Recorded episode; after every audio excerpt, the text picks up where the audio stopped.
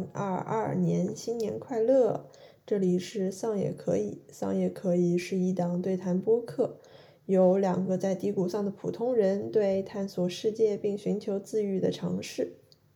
我是主讲人之一 Ruby，我是主讲人之二帆帆。好的，帆帆，我们这期的一个话题是什么呢？这期的话题是帆帆来定的，然后啊，帆帆。你来向大家介绍一下吗？所以我们的这个题目其实是呃，reverse culture shock，就是一种逆向的文化冲击。嗯，我是之前跟上周跟妈妈打电话的时候，然后我妈妈回了回回家乡住了一段时间，然后所感受到的一种，嗯，他们他自己个人跟家乡整体的一个形式观念上面有一定的分歧，然后他就是产生了一定的。他有一定一一一些想法，然后他就有跟我说，我觉得这一点其实很符合我们今天的这个题目，所以我就是就是给了我灵感，然后就把这个定下来了，因为比较符合我自己对这个的定义。然后我们这种啊逆向文化冲击，嗯，然后因为逆向的文化冲击是什么？我们要先把一个。文化冲击就是一种正向的文化冲击是什么？我们要先把它弄清楚。所以说，culture shock 这个东西，没错没错。你刚刚说了逆向文化冲击，我真的觉得。还是挺少见，就基本上好像没有听说过，或者是没有感受到，没有呃意识到过这个这个所谓的逆向文化冲击。正常的像正向文化冲击或者是文化冲击，我我可能说作为一个留学生还是比较对熟悉的，因为就是我猜测是不是说我们对，因为 culture shock 这个东西，我第一次知道有这么一个词汇的时候，也是在。呃，是我在高中的时候，当时上的一门英给我们国国际留学生开的英语课上面，老师跟我们说的。他然后当时，嗯，culture shock 其实是四个阶段，但是呢，再加上一个 reverse 的这个，就是一个逆向的过程的话，其实是总总共是有五个阶段的。我们今天其实主要。嗯，想我我自己的灵感来源其实就是最后的这么一个阶段。嗯啊，我当时被教被教导的时候，culture shock 其实它呃主要就是这五个阶段。第一个其实是蜜月期，然后第二个是你经历了一些就是沮丧，因为你经历了一发现了一些跟自己曾经所熟悉的东西不一样的。呃，文化上面的差异，所以你会感感受到一一一种比较就是比较低落的情绪，然后接下来你会对它进行适应，所以第三个阶段是适应，嗯，然后最后第四个阶段就是接受，再加上如果你从这个地方回到了你曾经熟悉的地方，这个就是 reverse，就是一个逆向的文化冲击，因为你已经适应了你所去的那个地方的。呃，这种文化，当你再回去的时候，是会有一定的，还是会有一定的差异存在，并且跟你，嗯，因为你自己个人也是在，也是在进行改变的，所以你会觉得好像这跟我记忆中的，对，跟我所熟悉的城市好像就不一样了。所以这是五个阶段：蜜月、沮丧、适应、接受和一个逆向的文化冲击。嗯，所以其实呃。文化冲击前几个阶段的话呢，趋向于说我从一个不熟悉的地方到了一个熟悉的地方，然后呢，最后一个逆向的，就是从我熟悉的呃，从我现在已经适应的一个新的呃地方，到了一个我曾经待过一段时间的一个旧的地方，然后这样嗯，就是就是有的这么两种。呃，算在我们自己身上的表现，其实就是说，我们从家里来到加拿大这个地方，然后我们就是会经，我们会经历的是一种正向的文化冲击。嗯，但是当我们在这里已经待了两年、三年、四年、五年之后，我们在就是我们完成学业，然后比如说，或者是说，呃，隔了隔了几年，然后我们中途回国，待了，比如说两个一个一个月、两个月，然后我们肯定会感受到。好像不一样了，这里面是跟自己记忆中是不一样的。我在这里面生活并不是非常顺利的，所以说这种算是逆向的冲击。对嗯，我觉得好像对我来说，因为我近期怎么说呢？因为我近期很长一段时间没有回国，所以的确是啊、逆向的这个文化冲击，我一下想不起来了。但是正向的话，我觉得我的感想还是挺明显。你有印象深刻的？嗯，我觉得就正向印象最深刻的就是，其实这种正向的印象冲呃正向的文化冲击，我觉得可能很多人都或者是很多留学生都都感受到过。但是对于我来说，印象最深刻的有大概两点，一点是去酒店的时候没有免费拖鞋，这件事情我真的很崩溃，我实在是太崩溃了。我第一次出去玩的时候，完全没有准备就。是就是全程在酒店里面，我都得我都得穿着我的这个靴子，就很啊，对对对很就是很闷脚嘛。因为我穿当时是就是秋冬天的时候出门，然后就很闷脚。然后如果是去洗澡的话呢，必须得借我朋友的拖鞋，他必须得先上床，然后我借着他的拖鞋我去洗澡，就是在浴室里面，总不能穿着靴子去洗完澡，就是怎么怎么样吧？对，就这件事情真的很崩溃。所以、你要是不提，我好像因为之前国内的时候，其实都是会有，你这么一提，我好像也有。的确是哦，他好像是不提供拖鞋。对吧？从来都不提供，没有一个地方提供，我就没有见过有提供免费拖鞋的地方。然后就算你找他要，他也不会给你，因为他就是没有啊，啊，我我我好像我没有，是吧？你回想一下，我是没有就没有了，我也没有去专门去找他要过这件事情，我还真的之前没有注意过。那你的解决方法是什么？我 没什么解决方法，其实就是我我大概来了也就住过两次酒店吧，然后其实跟你的解决方案嗯差不多，有一次跟你的解决方案差不多，另外一次是因为呃 酒店地比较干净，所以我也没有，而且距离很短，我就也没有穿拖鞋。啊，因为就真的是，呃，我有两次都是忘记带拖鞋，然后那两次之后，我出门一定会带上拖鞋，就是最后一步，就是出家门，就是从家门出去，我要出去旅开始旅行的最后一步，就是把我的，就是把我的那个拖鞋拖鞋一下一抓，打包起来然后塞到书包里，然后出门。对这件事情已经形成了我的肌肉记忆了，所以我印象特别深刻。然后还有一个文化冲击的话，可能是喝自来水，因为之前呢，嗯。呃，就是像像国内大家可能都比较习惯喝凉白开呀、嗯。或者是喝就是煮开的水呀、或者是买矿泉水什么的。然后在这边之后呢，就是我最开始来的时候是住在类似于这种研究生宿舍这种感嗯。觉，然后呃，我们那个小宿舍里面是有三个人，然后有两个是外国人，嗯、我最开始的时候就是什么都没有嘛，就是没有水壶，没有什么这个、这个烧水壶什么之类的，然后我就要去买。买的时候呢，我那个朋友呃，就是我的这个室友，我的外国人室友就就加拿大室友就跟我说、啊，你可以买一个这个滤水壶，然后我就买了一个滤水壶，然后买了滤水壶之后，发现了一个问题，滤水壶它不能烧水。我买了个滤水壶之后，我怎么喝？我这件事情就是滤水壶嘛，就是滤水。对，就是滤水，但是但是后来我这个问题就没有懂。他说就是滤完的水就直接喝嘛，我就问了他这个问题，然后他说是呀，我们这里的水都是可以直接喝的，就是 tap water，就是就是自来水的，可以就直接喝。然后我就懵了，直接喝，这不就是生水吗？谁喝生水这种东西啊？嗯然后，然后我就喝了几次，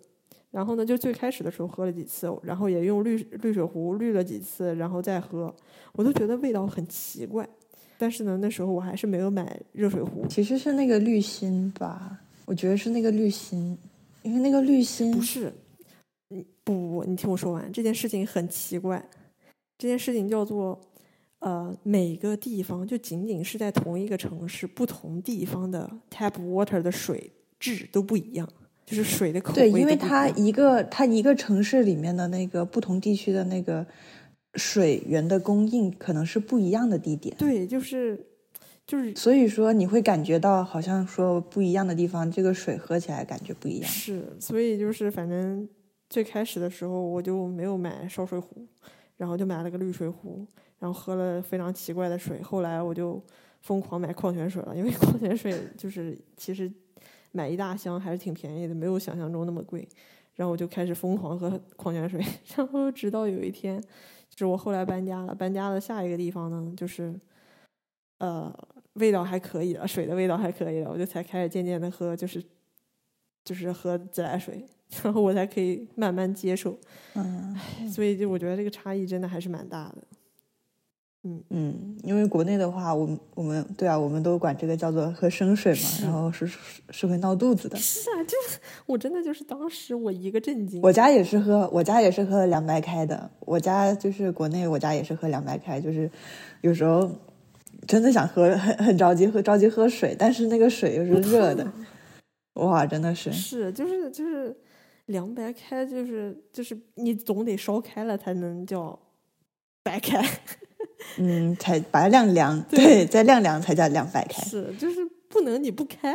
你就凉，就是很难受。然后，所以我最开始就应该是水质的不一样吧？有我是觉得应该是水质，可能水质上面会有一些，有这样或者那是会有一些不同因为我后来就是研究了一下，发现就是，呃，首先是水质有些不同，还有一个是取水方式不同，还有就是，呃，取完水之后对水的处理方式不同，所以导致我们在喝的时候会，呃，国内的话可能加了氯气，然后你要加热了之后才能把这个里面的对氯给弄掉。然后这个国外的话，好像是有的地方甚至它直接是地下水源，就是弄上来的，然后可能过滤过滤什么的，就就就很野生。是是是很野生。我也有一个滤水壶，滤芯还得经常换。我后来就，我到现在才开始用了烧水那你有没有什么这种文化冲击，就正向的或者是逆向的？正向的话，我其实时间有点久了，就是嗯，自己想的话不是非常的，啊，你已经过了第三阶段了是吗？哦，不对，第四阶段了。我已经过了第四阶段了，我已经接受了，我已经就是。嗯，至少是说，你跟我说，乍一说，我肯定是想不到说有什么东西啊，是对我进行过这种冲击的。那你是不是有一些逆向的这种冲击会？呃，因为嗯，逆向的会，嗯，我以前回国的时候感受过，但是嗯，我上回回国也是大概两年前了，所以时间稍微有一点久，但是我还是那你上一次回国之前在加拿大待了多久呢？呃三年吧。嗯，那你那你还是能说出来一些的，我觉得。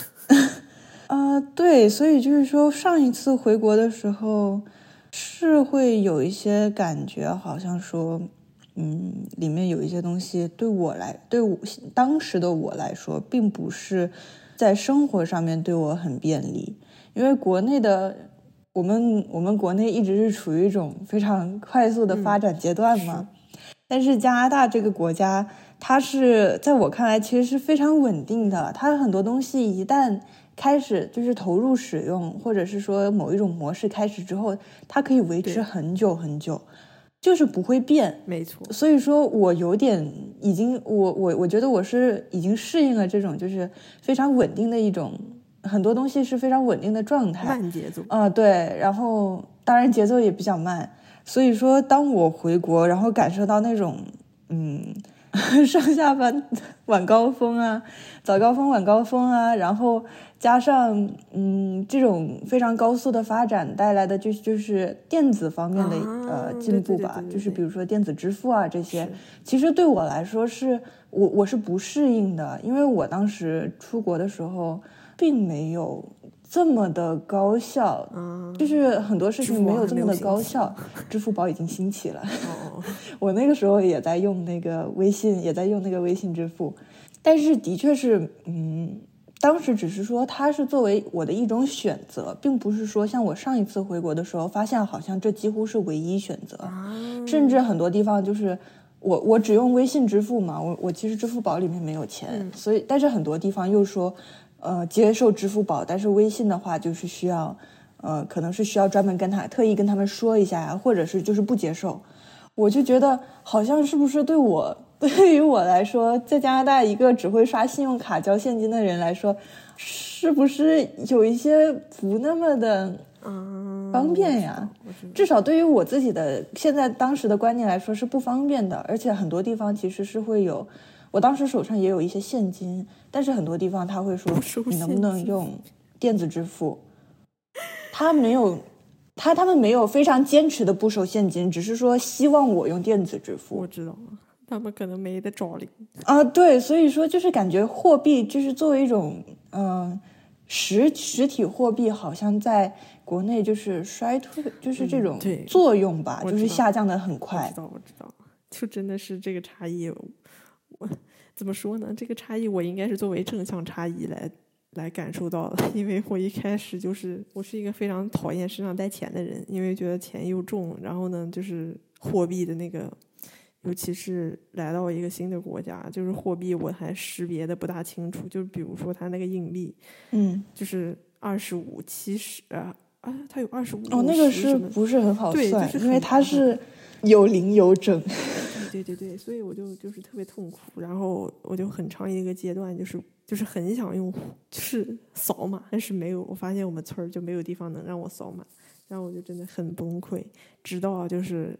后来，嗯呃因为最开始刚来的时候是没有信用卡的，信用卡是就是你得现场去办嘛，然后办了之后你得等他把卡片寄过来，哦，对，信用卡是，所以就是，很长你，需要先，要不然先积累信用，要不然就是要押金。对对对，反正就是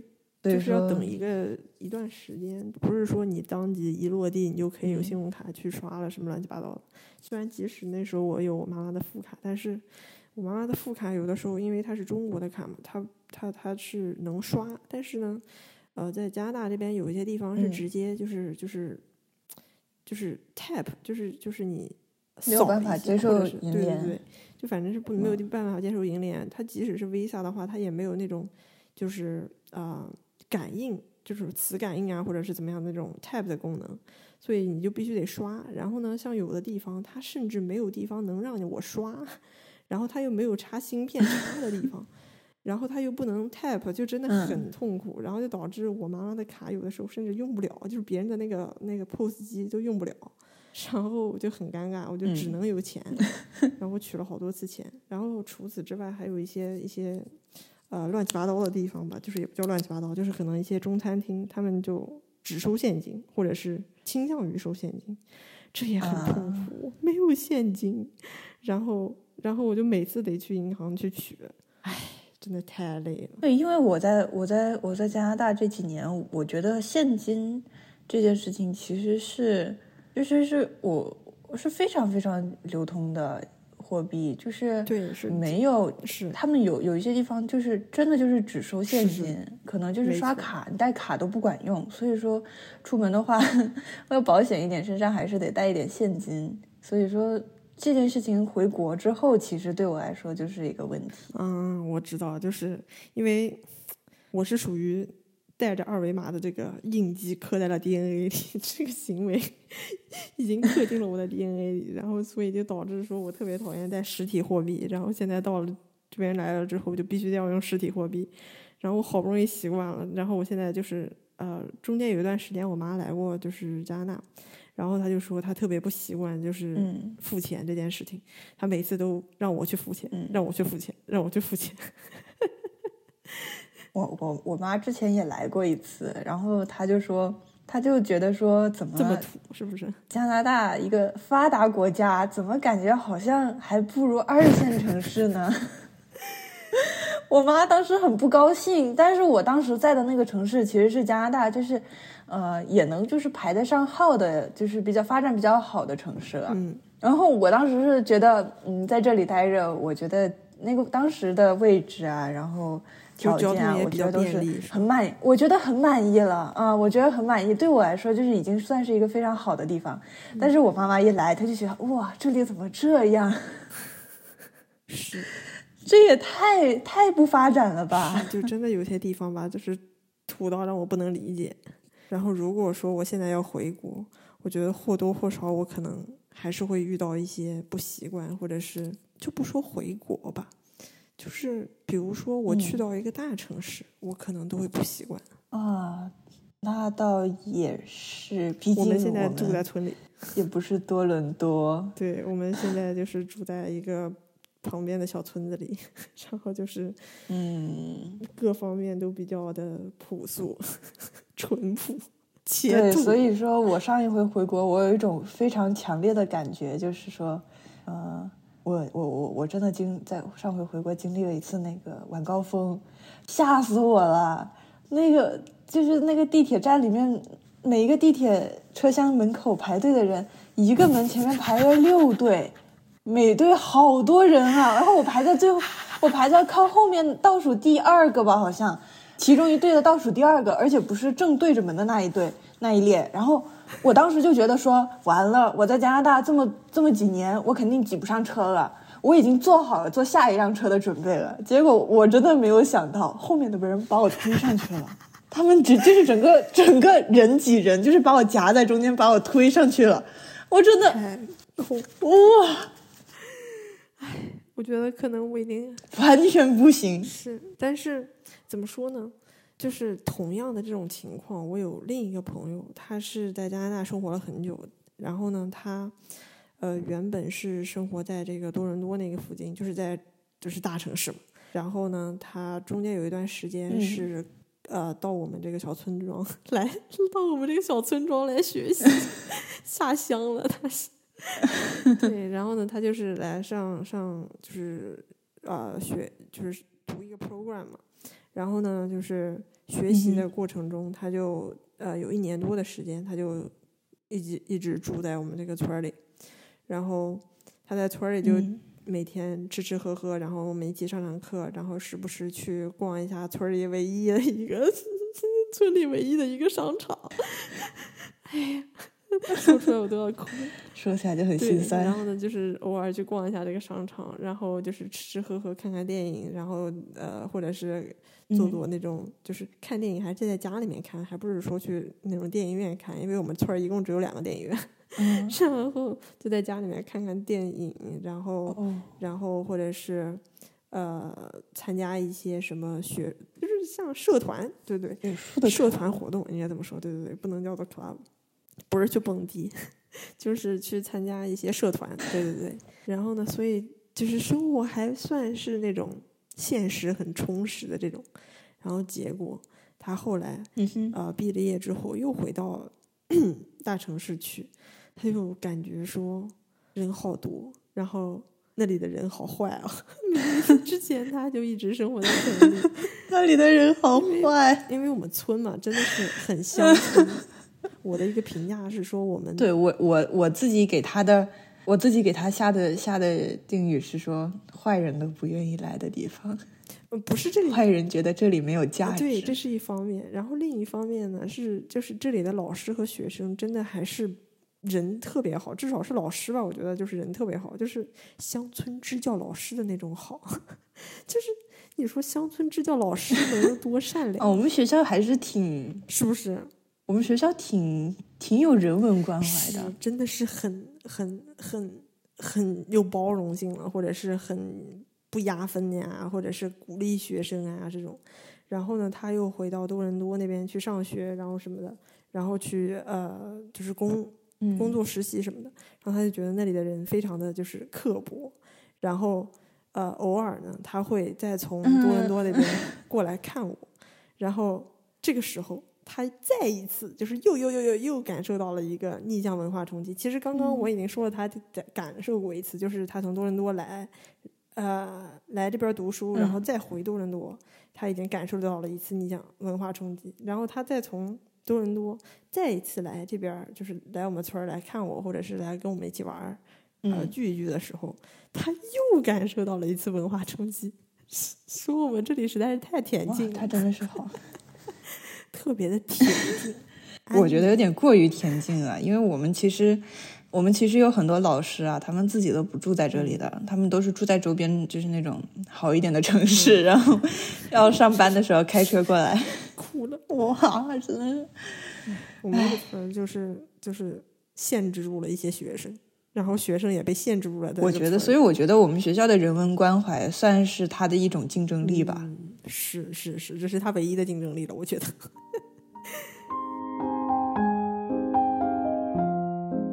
嗯，对，所以说，嗯，我们这些故事也是说，我我会觉得说，这些这种文化冲击，不管是一种正向的文化冲击，还是逆向的文化冲击，是对于我们处于异国的我们是有是有比较明确的感受，但是并不代表是说，嗯，他乡的人其实就是处于他乡的你，其实也是可以有感受的，就像 Ruby 的朋友这种。对对对，就是比如说，从从大城市到这种乡村的地方，对对对然后他会有这种比较直观的差异感。是，就其实和我朋友和你妈妈的感受应该差不多。，对我们其实之前说这种文化冲击，嗯、应该有有应该是有很似就是多相似的地方的虽然都在因为这种文化冲击，我们以前被教导的其实都是说，当你去到另外一个完全陌生的嗯地方，就是陌生国，一般指的是陌生国家，因为它是对于我们呃上课，对于我们留学生上课嘛，所以他们一般说的是陌生国家，就是指我们从一个我们的呃 home country，然后来到了加拿大，就对我们来说是一个陌生的地方，所以我们会产生这个样子的一种文化冲击。但是，嗯，我也就是我就是在想说，它其实并不能说是这种非常差异非常非常大的地方才会产生地理地理上的差距非常大的地方才会产生这种冲击。我是觉得说，只要说文化的这种呃背景表现不一啊样，对对对对对，就是其实是会就是就是呃一个国家里你也是能够有其他的嗯感觉嘛。是是是，不同城市呀，然后或者是不同的这种城市级别，都是感觉挺大的。嗯，对，我觉得城市级别其实是城市，我觉得是发展带来的差异。啊，对对对对对，就是不同的城市啊，或者是不同的这个地方，它有自己不同的发展的这个这个背景或者是过程，然后导致说他们可能嗯在一个小区域内就会有一种独特的文化。我不知道你有没有啊？你应该也去过，你应该去过这个蒙特利尔是吧？啊、去过，然后他那边其实就是跟多伦多就很差异很大，他们那里就很法。我当时去，我当时去那边的时候，其实是有点困难的，是，因为我没有，我一直以为说，因为加拿大不是说他自己是双语嗯国家，英语法语，我我就真的以为说所有人都会至少说两。法语区的人会说英语，会说英语，就是说的可能不是很好，但是他至少会说一些。但是当我人真的去了那里之后，就是除了很美的景色，就是很有呃很有就是那种很有风情的建筑，我最直观的感受其实就是。我想要去到哪里，我想要找别人问一些东西的时候，其实是不方便的。就包括我去吃对对饭，对他们也会说，我我因为我只会 我在我在蒙特利尔，我只能说英语，然后他们就会说听不懂我我听不懂，但是他我大概能够猜到他的意思就是说他不会说英语，他去给我找一个会说英语的人嗯，我知。道，我知道。所以就是其实 哪儿哪儿都有不同的这种文化差异，就呃这个区域就是嗯，对，就是不仅是国内或者是呃就是不同的国家、不同的城市，或者是城市和乡村之间都会有一些这种差异。嗯，不一样的背景就是会有不一样的文化差异。所以其实我们就是接受了就好。然后如果说就算回国，然后或者是回到我们熟曾经熟悉的一个地方，就是就是还是要知道说，他可能有他自己的发展，然后在我们不在的这么一段时间中，他有了自己新的发展，然后我们就当做是一个新的地方，然后呢有一些旧的朋友，然后找到一些我们能够呃有联系或者是能联系上的一些一些一些这种关联吧，或者是连接，对对对。然后通过这个连接，我们去就是一步一步的再跟上我们新的这个状态下的一个旧的城市或者是故乡。嗯，对，所以我觉得这个逆向的文化冲击，其实里面也是，里面也是包含了正向文化冲击以下的几个阶段的。我觉得里面最重要的就是适应和接受。嗯，是对的，没错。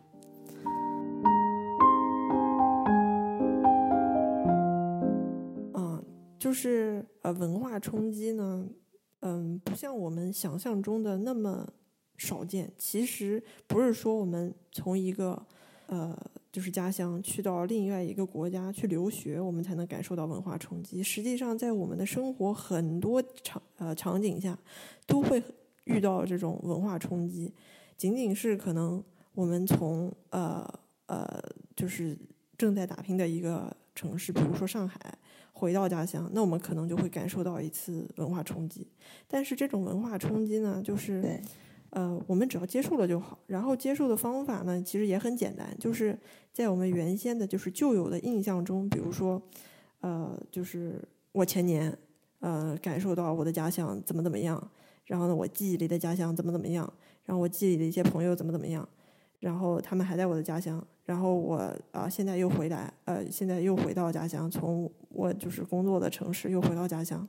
然后我虽然可能适应不了家乡现在新的这个状态，但是呢，和我旧的一些朋友多沟通沟通，然后呢多聊一聊，然后他们听他们说一说他们在这几年的一个变化，你就逐渐能快速的，就是帮助自己适应了。嗯，对，其实就是说，对，就是适应的阶段嘛。地方，我是觉得说，对于对于旧有的这种观念，就是你可以是可以抛弃的。